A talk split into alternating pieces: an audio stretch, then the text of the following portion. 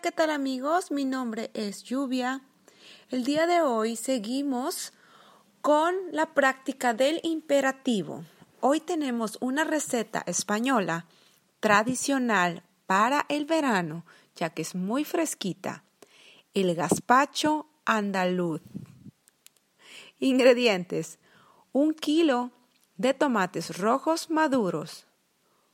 Un pimiento verde dos dientes de ajo, un pepino, 100 gramos de pan del día anterior sin corteza, un vaso de aceite de oliva virgen extra, media tacita de vinagre y dos cucharaditas de sal.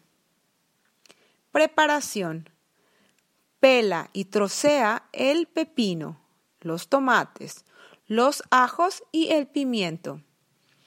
Quítales las pepitas al tomate y al pimiento.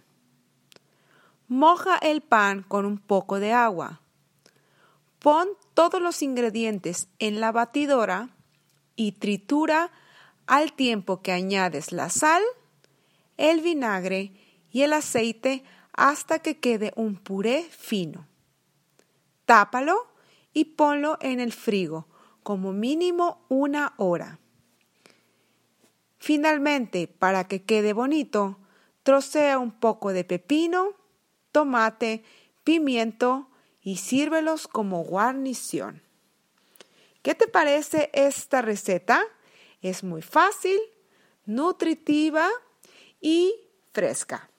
Te mando un saludo y déjame en los comentarios eh, si la hiciste o no la hiciste. Un abrazo. Adiós.